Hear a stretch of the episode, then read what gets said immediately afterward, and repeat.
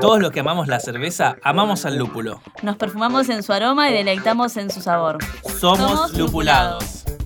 Bienvenidos a un nuevo episodio. En el capítulo anterior hablamos con Ricardo Semillas Tica, brewmaster de Juguetes Perdidos y Los Bichos Mandan, juez BJCP y uno de los socios fundadores de Somos Cerveceros.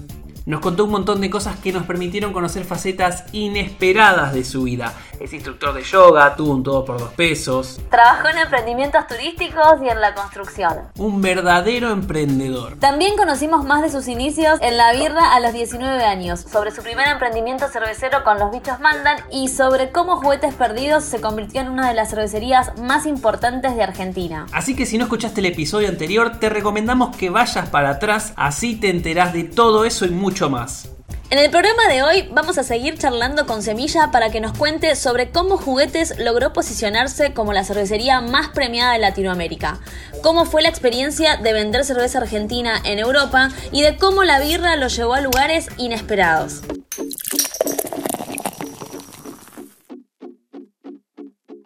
Bueno, seguimos charlando con Semilla, con Ricardo Semilla Aftica, un cervecero que casi no necesita introducción, muy conocido en Argentina, referente de la cerveza artesanal, pero también que esta, esta cervecería, Juguetes Perdidos, logró mucho reconocimiento a nivel regional en Latinoamérica.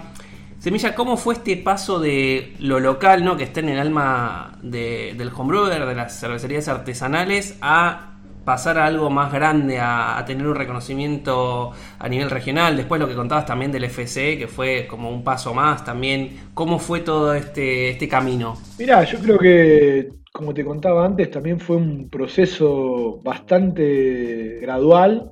Nosotros siempre como homebrewer nos, nos encantaba participar en competencias, de hecho competíamos mucho entre nosotros, se había hecho alguna competencia sudamericana de homebrewers, la verdad es que nos encantaba aparte competir entre nosotros.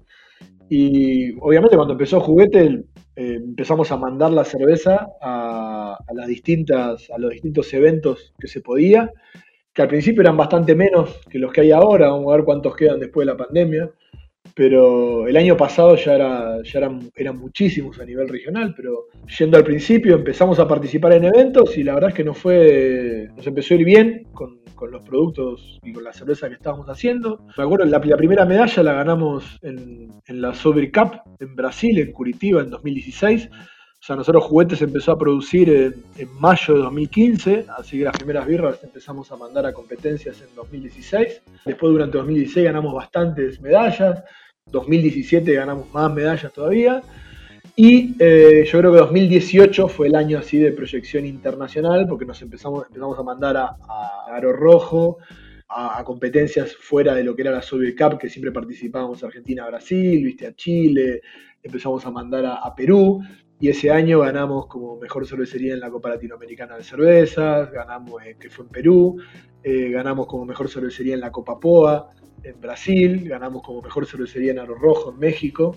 Y lo de, Aro Rojo fue, fue muy lindo porque aparte ganamos el Best of Show con, la Galaxitra, con nuestra American IPA, que para, para, que la gente entienda, o sea, todos los estilos de cerveza que se presentan tienen un ganador, una medalla de oro, y después al final, entre todas las medallas de oro, se elige el Best of Show, ¿no? Como si fuera la mejor cerveza de toda la competencia que es un poco comparar peras con manzanas, ¿no? Porque, viste, comparás un Imperial Stout con una American IPA, con una Sour o con una Weizen. Bueno, normalmente en esas competencias, en el Best of Show, eh, te diría que el 99% de las veces gana alguna cerveza Barrel Age o alguna cerveza Sour, ¿viste? Es muy difícil, no sé, que, que una Weizen, por más que sea medalla de oro, eh, gane un Best of Show contra una Imperial Stout barrica de Burgos. Entonces fue muy lindo porque ganamos el Best of Show con una American IPA. O sea que, fue así como, algo sorpresivo. Y ahí nos dimos cuenta también que, bueno, que la Galaxitra tenía algo, ¿no? Porque, porque fue un poco la primera Hazy IPA de alta tomabilidad que se conseguía en ese momento acá en Argentina. Que, la, que digamos, el gran secreto estaba en el agua. Estábamos usando el agua que se usa hoy para hacer las neipas. Entonces, eh, ese balance de agua lo que le daba era muy alta tomabilidad. Eh, yo siempre cuento lo mismo, ¿no? Que, la galaxita la tomaba mi vieja. Entonces, mi vieja, que, viste que todas las cervezas artesanales decía, no, no, muy fuerte, no, muy amarga, no sé qué. Y tomaba la galaxita y me decía, no, esta está frutadita, está rica. Entonces, viste, wow. Y yo creo que ese fue un poco el secreto. Esa cerveza nos dio también bastante proyección internacional. La Galaxitra ganó 10 medallas de oro en 7 países distintos eh, en, un año. Y, me parece que ese fue el 2018, el año que, como que pegamos el salto. 2019 dijimos, bueno, vamos por un poquito más y mandamos cervezas a Europa y Asia y ganamos una medalla en Japón y ganamos dos medallas en el Bruce Challenge. Compartimos podio con Delirium Tremor, con la Delirium Nocturne. Ganamos medalla de plata con nuestra QV de Noel. Así que nada, súper orgullosos. Y nada, veníamos para un 2020 también muy entusiasmados y sobre todo porque estaba la World Beer Cup, que yo creo que, es la medallita que, le falta a la cerveza artesanal de Argentina este año. Ah, ya hay muchísimas cervecerías argentinas muy premiadas y creo que Argentina iba este 2020 a la World Cup con un Dream Team de cervecerías y de, cervezas. Y, lamentablemente se suspendió. Yo creo que este, creo que entre todos los cerveceros argentinos decíamos, bueno, loco, este es el año que alguno tiene que pegar una medalla en la World Cup, ¿viste? Y, poner a Argentina en el mapa. Y bueno, lamentablemente inscribimos la cerveza, las cervezas viajaron, las de todos los cerveceros argentinos llegaron allá y se suspendió el evento este, y quedaron las cervezas allá en Estados Unidos. Así que nada, habrá que esperar dos años más, eh, hasta 2022. Eh, pero bueno, creo que, eso va a pasar. Y yo creo que también, bueno, el, tema del festival de cervezas extremas le dio mucha relevancia no solo a juguetes, sino nosotros invitamos 25 cervecerías argentinas, porque más allá de las cervecerías de renombre internacionales, queríamos que haya una mínimo por país sudamericano. Bueno, de Brasil habían seis, pero, pero digo, había una cervecería de, Chile, había una de Paraguay, había una de Uruguay, había de, de Perú, eh, de Costa Rica, de Panamá, ¿no? Tratamos de, darle espacio a Latinoamérica y, bueno, y obviamente a los cerveceros argentinos, porque yo soy un convencido en este momento de que la cerveza artesanal argentina es de lo mejor que hay en Latinoamérica. Eh, el nivel que hay en Argentina y las cervecerías y las cervezas que hay, eh, te cuesta tomarlas este, en otro país que no sea Estados Unidos, así. Yo, digamos, estoy viajando a Europa seguido, voy a Uruguay, a Brasil, voy a Chile. O sea, no es fácil conseguir la variedad y, la calidad de cervezas en, la abundancia que se consigue en Argentina. Bueno, creo que el Festival de Cerveza Extrema nos abrió las puertas también para otros festivales, que de hecho teníamos el de, el de Mikeller, el Wild Celebration, era el primero, que nos abrió las puertas para hacer colaboraciones. Hicimos, nos dividimos los tres, Pisa, Ian y yo, y Ian estuvo en Rusia y en Suecia, eh, los tres estuvimos en Dinamarca, que hicimos una colaboración ahí con Mikeller, eh, Pisa se fue a Londres, yo me fui a Barcelona, después hicimos un tape cover en París, eh, otro tape cover en Bruselas, y la verdad que teníamos una planificación para este 2020 internacional alucinante, nos habían invitado a cada lugar, al Brussels Excel, al festival más grande de Bruselas, a servir juguetes. Mira, quería preguntarte eh, un poco por eso, ¿no? Por un lado, por estas experiencias, eh, creo que fue el año pasado, ¿no? Que estuvieron en Francia en un takeover. No, este año fue, fue, en febrero, antes del apocalipsis. Ah, este año fue, claro, es que pre-pandemia para mí está ya todo de parte de otro año, ¿no? Del 2020. Entonces, este año más aún todavía tenían la, experiencia fresca de estar en Francia vendiendo birra, estas colaboraciones que estuvieron haciendo en Europa. ¿Cómo es la experiencia de vender birra latina o argentina en la cuna de la cerveza, no? Es muy loco, bueno, eh, de hecho hicimos un Tep Cover en Bruselas con todas canillas de juguetes y para el Tep Cover de Francia invitamos a los chicos de Strange, a Astor, a Lumpen y a Laurus y llevamos tres canillas de cada uno de ellos para hacer, digamos, y, bueno, y nueve canillas de juguete, había veintipico de canillas argentinas eh, en París, eh, y fuimos nosotros, aparte personalmente, a servir la birra y todo. Y fue alucinante, ¿viste? O sea, eh, estás en París, estábamos a media cuadra del Molin Rouge, en un bar de, ¿viste? En La Pigal, y, mirar y hay 24 canillas argentinas, ¿viste? Y, la gente comiendo empanadas y, tomando birras, birras que te puedes encontrar acá, no sé, en Desarmadero en Bélgica, eh, y, nada, había una, estaba el bar repleto, eh, viste, una medialuna de gente afuera, un evento terrible, y, estar sirviendo tu birra ahí, imagínate, es un orgullo que no lo puedes creer. Y, y nada, me parece que hace falta todavía que nos conozcan mucho más, o sea, lo que siempre me pasa es eso, o sea, que nadie se imagina que, que viste de Sudamérica hay gente haciendo fermentación mixta o barricas o, New England IPA o viste la verdad es que ni se imaginan que viste el tema este y después una vez que como que les entra que hay una cultura cervecera bastante importante es como que se copan mucho con la situación de, los ingredientes viste eh, las cervezas con fruta acá es recontra común acá en Brasil viste hacer birras con fruta en Latinoamérica viste, capaz que en Europa no es tan común. O sea, no encontrás en todos los bares una birra con fruta. Entonces, por ejemplo, las Saison maracuyá que hacemos nosotros, o, birra de barrica con, viste, con frutas, o Catarina Sour, ese tipo de cervezas, que llaman mucho la atención. Y, nada, y las birras sour, en realidad para el público que toma cervezas ácidas en Europa, es como que está la pesca de todo lo que hay en cualquier lugar. O sea, nos falta, qué sé yo, 300 años para hacer una cerveza de la calidad de, de, Trifontaine o de Rodenbach pero nos toman como decís, o sea, somos una especie de, curiosidad, porque dicen, uy, mira esto, ¿viste? Argentinian, y Argentinian. sí. Eh, claro, que sos, viste, eh, claro, es como si a nosotros nos dijeran, viste, che, viste, acá tengo un asador japonés, y por lo menos lo vas a mirar. claro. Entonces decir, a ver, como, viste, de verdad, claro es como que un poco la curiosidad y después prueban el producto y como te digo, si el producto acompaña, funciona. y te quería preguntar, porque bueno, sé que el año pasado con el FCE y bueno, en el día a día se siguen haciendo un montón de cocciones colaborativas. ¿Hubo alguna cocción que dijiste, esta es imposible, que no, no se pusieron de acuerdo, que fue difícil, sin nombrar a nadie, o hubo alguna situación que fue complicada o siempre fluyó? No, la verdad es que las cocciones colaborativas normalmente, por lo menos como las planteamos nosotros, o sea, es difícil que no te pongas de acuerdo. Nosotros, si vamos a cocinar a, la cervecería de otros cerveceros, hay, mucho respeto, ¿no? Y cuando alguien viene a cocinar a juguetes pasa lo mismo, digamos, vos podés sugerir, nos ponemos de acuerdo, pero difícil que te pongas a pelear por, por esto sí o esto no, ¿viste? ¿Qué sé yo?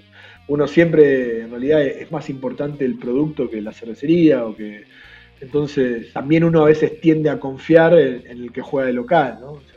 la verdad que si yo voy a cocinar a la fábrica de otro y el tipo me dice, no, no, mira, vamos a hacerlo así, por más que yo lo haga distinto, lo cierto es que si yo estoy ahí, estoy ahí porque de algún modo admiro el laburo que hacen y evidentemente les debe salir bien. Y entonces, o sea, no voy a venir yo a imponerle que hagan algo distinto de lo que hacen y que les sale bien. O sea, y normalmente lo que se suele hacer eh, al planificar eh, cervezas colaborativas es eh, a veces tomar alguna receta de una de las dos cervecerías y ponerle un poco a la impronta de la otra, ¿no? ¿Qué sé yo? Hace poquito hicimos una birra con, Ricky de Conatus, la Orange Cookie, y nada, o sea, Ricky, sus cervezas son conocidas por el altísimo drinkability que tienen, no hace cerveza de más del 5% de alcohol, que es todo lo contrario a lo que hacemos nosotros, ¿no? Tenemos cerveza súper intensa, súper alcohólica, entonces, bueno, el desafío era, bueno, ¿cómo convierto, entre comillas, ¿no? o sea, cómo le pegamos una vuelta de rosca para meterle toda la intensidad de las birras de juguete a una dry stout de 4.2 de alcohol, sin hacer una birra de 8%, ¿no? Obviamente. Y, bueno, y se nos ocurrió eso, jugar un poco con el flavor de, hacer una pastry, pero sin la lactosa, sin todo eso. O sea, sigue siendo una dry stout, sigue siendo una cerveza re fácil de tomar, pero nada, tiene el chocolate, el limón, ¿viste? sí. Eh, y por yo, y esa es una, y otra, por ejemplo, te puedo nombrar la que hicimos con Peñón del Águila. Ellos tienen una cerveza, una sour que la goce sandía limada, que es una birra también que ganó un montón de premios, y, yo. Y bueno, cuando la cocinamos en juguetes, la hicimos en modo imperial. Hicimos una goce de 8% de alcohol, o sea, la misma receta, pero llevada más a los parámetros habituales de las birras que sacamos en juguetes. Ese, ese tipo de cosas. O sea, cuando hacemos una colaboración, a veces tratamos de tomar e-, esa receta, por ejemplo, una receta que a nosotros nos gustaba mucho la birra, y lo que hicimos fue, y bueno, llevarla para darle alguna impronta a nuestra cervecería. Y después, bueno, nada, también hacer cosas nuevas también con otras cervecerías, eso también nos, ha pasado, eh, o hacer blends, eh, que yo con Strange, por ejemplo, no, o sea, sacamos cervezas colaborativas con Strange, pero no hicimos cerveza juntos. La cerveza que hicimos fue un blend de Neipa de ellos, Neipa nuestra y, blend de barrica de ellos con barrica nuestra. Claro, es adaptarse un poco a, a las características de cada cervecería y llegar a ese punto de equilibrio. Es, es interesante entonces todo el tema de, la, de las colaborativas. Y en este proceso donde cuando recién habías iniciado, te, te iniciaste en esto de la cerveza artesanal, lo empezaste a hacer como un hobby, lo empezaste a disfrutar, ¿alguna vez te imaginaste que la cerveza artesanal iba a ser tan popular, que iba a haber tanta gente hablando de eso, que tantos eventos, tanta gente eh, compitiendo, que, que iba a generar tanto O sea, ruido? como anhelo, si vos me preguntabas a mí, creo que todos los que empezamos que te- en el grupo de Somos Cerveceros y anterior, o sea, me parece que lo que, lo que anhelábamos era poder ir a algún lugar y elegir la cerveza, ¿no? Tener una carta de cerveza. O sea, y que la cerveza tenga un estatus más parecido al vino, ¿no? Y que me parece que ese era el objetivo. Obviamente, o sea, nadie, nadie ni se imaginaba de cerca que podía llegar a pasar lo que está pasando, como te digo, ¿no? Festivales de esa envergadura o, o cervezas de esa calidad que tenemos hoy en Argentina, como te digo, que, que son alucinantes. O sea, eh, yo creo que el, punto máximo para nosotros, ahora hablo solo por juguetes, ¿no? Pero para nosotros el punto máximo en ese anhelo fue, hay, hay un restaurante en Puerto Madero que se llama Chila, que es un restaurante por pasos del chef eh, Pedro Barjero, que ah, es, es- es uno de los top de Argentina, solo cocina con ingredientes locales, ¿viste? Y, y vas y te hacen un menú de 11 pasos con, maridado con vinos y qué sé yo, y hoy está sirviendo juguetes. Entonces el tipo hace un plato súper especial y lo marida con una birra de juguete. Y haber llegado a, a chef de esa envergadura y que digan, no, loco, esta birra marida igual con, con este plato este, como maridaría un, un buen vino. Entonces digo, bueno, listo, llegamos, muchachos. O sea, logramos traspasar otro, viste, otra frontera más que parecía que la cerveza es solo para, para comer con hamburguesa parado en la puerta. Y hoy te das cuenta que, que hay todo un mundo que nos queda todavía por, por descubrir, que en Italia es muy común, que en Bélgica es muy común, y que bueno, nada, acaba de empezar, calculo, a ser común poder ir a un restaurante y tener una carta de vinos y, te- y también tener una, una carta de birra.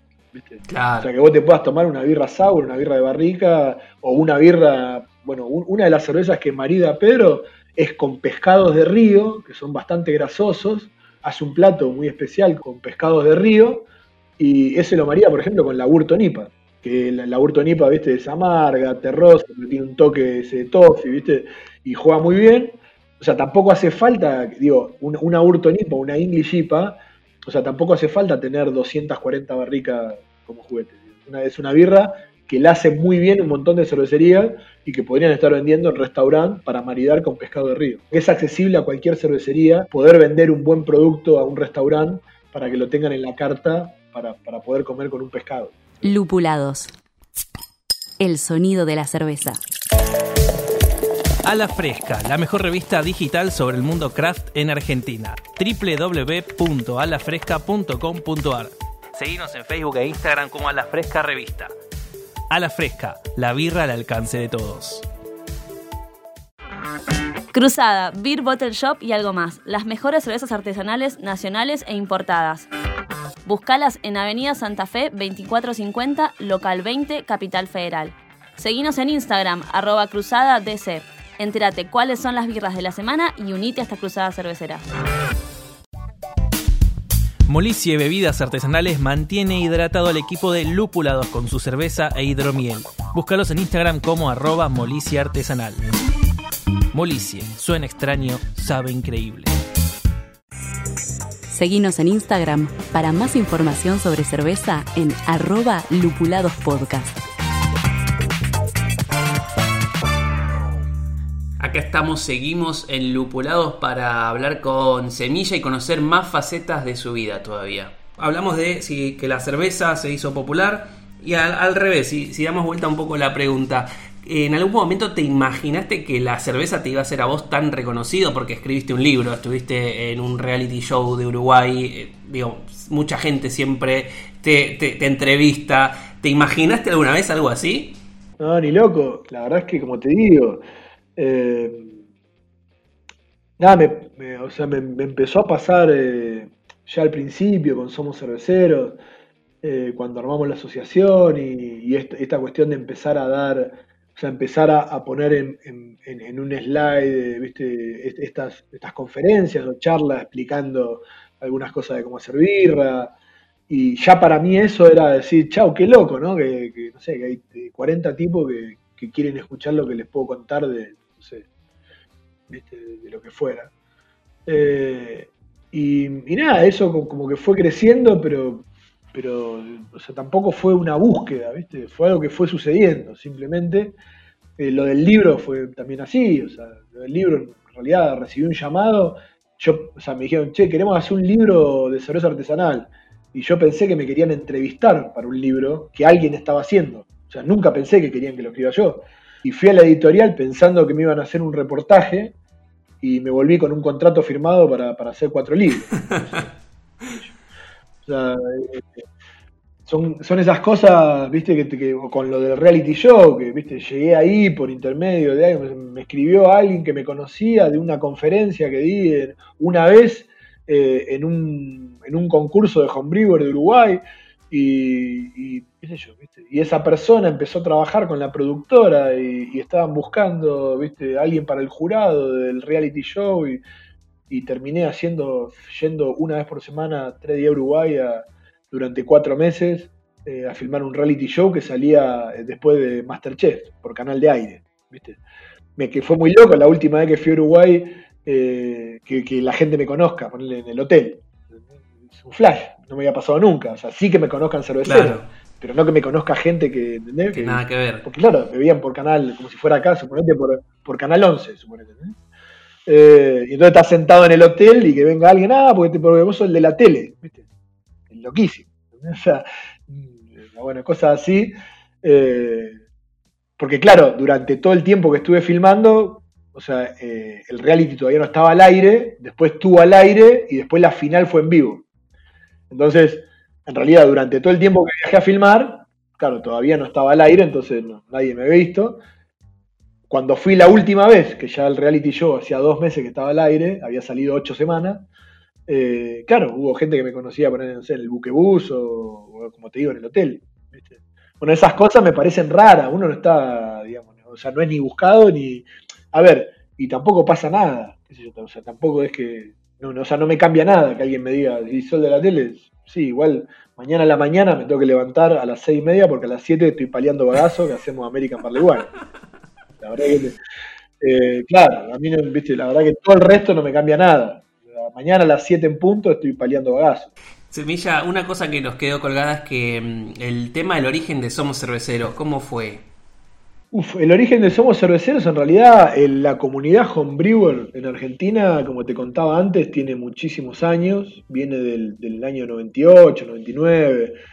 Hubo varios grupos, eh, así que como autodenominado. Primero fue, se llamaba Cerveceros 1060, después se llamó Cerveceros Caseros, y finalmente, con Somos Cerveceros, en realidad lo que hicimos, eh, un grupo de homebrewer, se estaba haciendo muy grande, ya en un momento había más de mil personas, o sea, hoy hay 52.000, ¿no? Pero bueno, en aquel momento, en el año 2006, 2007, perdón, 2007, eh, ya era una comunidad de casi mil personas y se había vuelto un poco anárquica porque no había, eh, o sea, no había una comisión directiva, no había, había un tipo que era el dueño del grupo de, Google Group donde intercambiábamos mensajes y era un todo un poco medio raro porque no había, este, o sea, era todo muy, como te digo, muy anárquico, ¿no?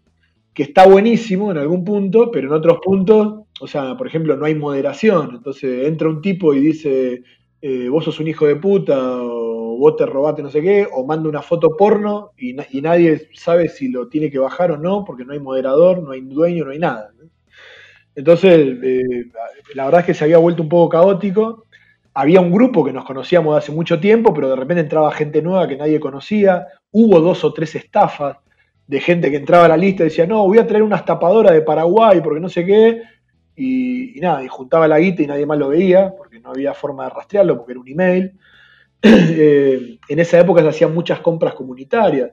Yo he hecho compras de, 300 barriles para repartir entre los cerveceros para conseguir precios, ¿no? en las chatarrerías. Eh, pero bueno, eh, o sea, quién dice vos sí podés organizar, vos no, o quién dice, no, era muy difícil. Entonces dijimos, bueno, mira, esto hay que ordenarlo de alguna manera. Y, bueno, y con un grupo nos propusimos, éramos unos 20, ponele, que nos propusimos eh, armar una asociación civil sin fines de lucro, con personería jurídica. De hecho, Somos Cerveceros fue la primera asociación cervecera con personería jurídica en Latinoamérica, en 2007. Eh, y, bueno, y pusimos como dos reglas básicas eh, que tenían que ver con que o sea, había una lista abierta que sigue estando, después se reemplazó con más con las redes sociales, ¿no? Pero, o sea, que en la lista abierta no hacía falta pagar, vos te podías suscribir, tenía obviamente unas reglas, pero todo lo que era conocimiento cervecero era gratuito y en realidad asociarte a lo único que te daba derecho era a elegir las autoridades y a ser elegido como autoridad. En la lista de socios de Somos Cerveceros no se habla de cerveza. Está prohibido porque no queremos que las discusiones de cerveza sean para los que pagan una cuota. Las discusiones tienen que ser para todos, abiertas, públicas y gratuitas. Ese fue como el primer precepto. Y el segundo precepto fue que no puedes estar en la comisión directiva más de dos años. Y te tenés que ir para que, porque es muy difícil, si no, que alguien venga a decir, che, yo quiero tu lugar, ¿no? O sea, yo quiero el lugar de semilla o yo quiero el lugar de, ¿viste? Entonces, o sea, parte de tu función como comisión directiva es formar o, buscar gente que te, reemplace y, que mantenga viva la asociación. Me está pasando algo muy lindo hoy con Somos Cerveceros, que, eh, como te digo, 12 años después, 13 años después de la fundación y habiendo sido parte de todo ese proceso, eh, casi no conozco a los chicos que asumieron en la última comisión directiva. Y eso es buenísimo. Eso es buenísimo porque eso quiere decir que la asociación tiene vida propia, que se renueva, que la gente que entra eh, se involucra.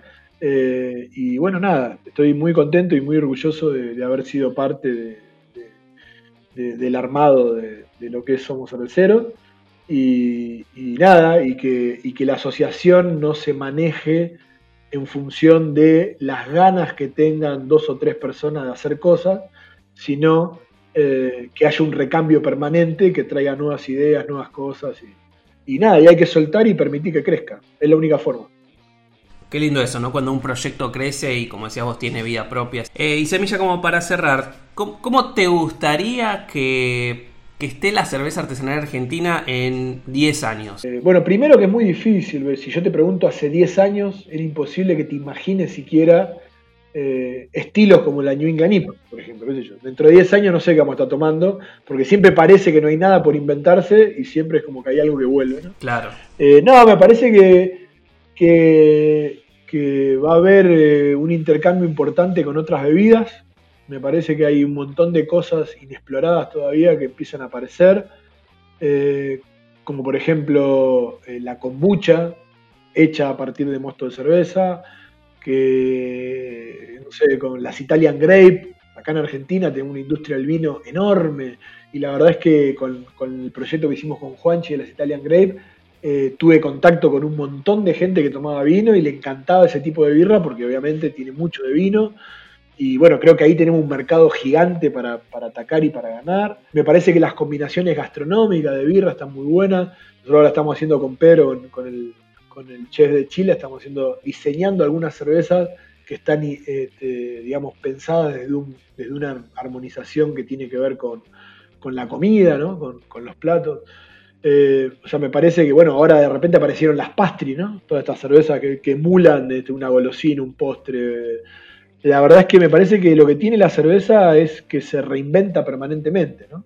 Y cuando parece que nada está inventado, viste, alguien saca una buena pilsen y volvemos todos a tomar Urkel, ¿no? Entonces me parece que, que, esto va a ser así siempre, ¿no? Que, el público es un público, el que toma cerveza artesanal, me parece que es alguien eh, que se educa en el estilo, que le gusta, que le gusta investigar, que le gusta eh, la sorpresa, que le gusta la innovación. Entonces, me parece que hay una reinvención continua. ¿Qué me gustaría dentro de 10 años? Y que haya espacio, que haya más espacio. De la cerveza no me cabe ninguna duda que van a estar buenísimas, porque por, lo que te decía antes, me parece que ya hace dos años que Argentina tiene un nivel alucinante en cantidad y en calidad. O sea, antes conseguías una o dos IPAs buenas Y hoy vas a un bar a tomar New England y la verdad es que, digo, pueden no gustarte dos o tres y tenés diez que están buenísimos. ¿viste?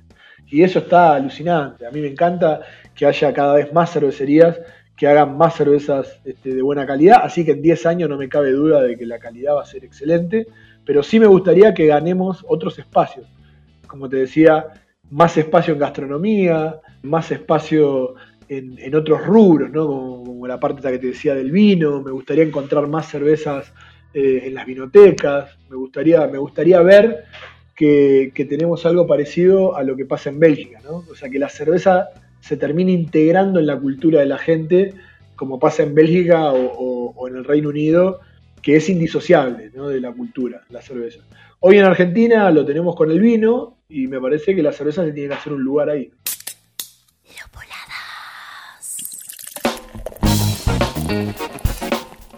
Lupulados es un proyecto autogestivo e independiente que lo hacemos con mucho esfuerzo y pasión. Si te gusta, nos ayudas un montón compartiendo en tus redes sociales el episodio. Y si no sabías, ahora tenemos un newsletter en el que semana a semana seleccionamos el mejor contenido cervecero y lo compartimos por mail. Podés sumarte desde el link en la descripción del episodio. Te esperamos en nuestro Instagram arroba lupuladospodcast y recordá seguirnos en Spotify o la app que uses para escucharnos, así estás al tanto de todas las novedades de este programa.